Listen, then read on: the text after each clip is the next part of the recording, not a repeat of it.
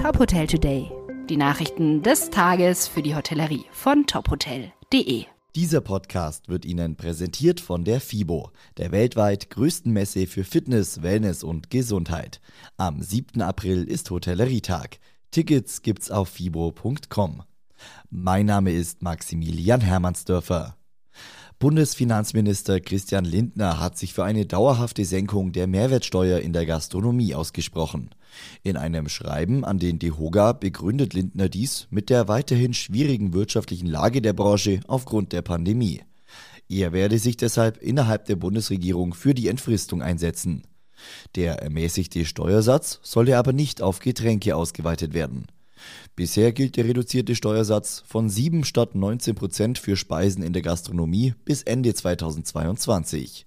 Bereits im Bundestagswahlkampf hatte Bundeskanzler Olaf Scholz von einem dauerhaft gesenkten Mehrwertsteuersatz für die Gastronomie gesprochen.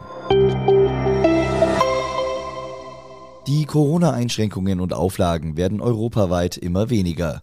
Komplett abgeschafft sind sie aber nur selten. So gilt in Italien beispielsweise noch bis zum 1. Mai 2G in öffentlichen Innenräumen, also Restaurants, kulturellen Einrichtungen oder Clubs. In Spanien gilt eine Maskenpflicht in öffentlichen geschlossenen Räumen und Verkehrsmitteln. Auch in Griechenland dürfen die Innenräume von Kinos, Museen, Clubs und Restaurants nur von geimpften oder Genesenen besucht werden. In Deutschland werden viele Maßnahmen spätestens zum 3. April entfallen. Dann endet die Übergangsfrist hin zum neuen Infektionsschutzgesetz. Die ITB Berlin zieht Bilanz. Zum Abschluss des digitalen Kongresses und Digital Business Days zeigt sich die Tourismusmesse mit den diesjährigen Formaten zufrieden. Der dreitägige ITB Berlin Kongress umfasste nach Angaben der Veranstalter mehr als 100 Online-Sessions mit über 220 Expertinnen und Experten aus der Branche. Insgesamt haben mehr als 60.000 Personen an den Veranstaltungen teilgenommen.